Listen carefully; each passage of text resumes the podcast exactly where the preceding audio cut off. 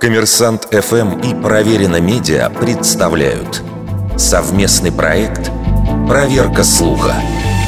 Правда ли, что стекло можно разбить человеческим голосом? Ходят легенды о том, что обладатели выдающихся вокальных данных способны заставить лопнуть небольшой стеклянный предмет, например, бокал. В России часто вспоминают Федора Шаляпина, который, как говорят, своим басом гасил свечи и разбивал стаканы. С точки зрения физики звук — это волновые колебания определенной частоты. При совпадении частоты звука с частотой колебаний стекла возникает резонанс, и при достаточной мощности звука стекло действительно может лопнуть. Опыты с использованием усилителей доказывают возможность достичь такого результата. Главное подобрать нужную частоту. Но хватит ли силы человеческого голоса, чтобы заставить треснуть бокал?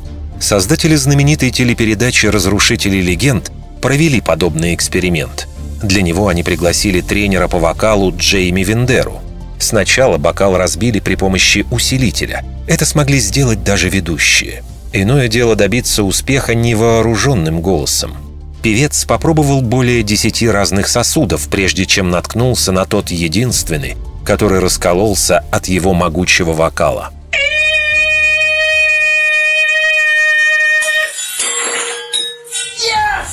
Следует отметить, что во время победной попытки голос певца достиг 105 децибелов.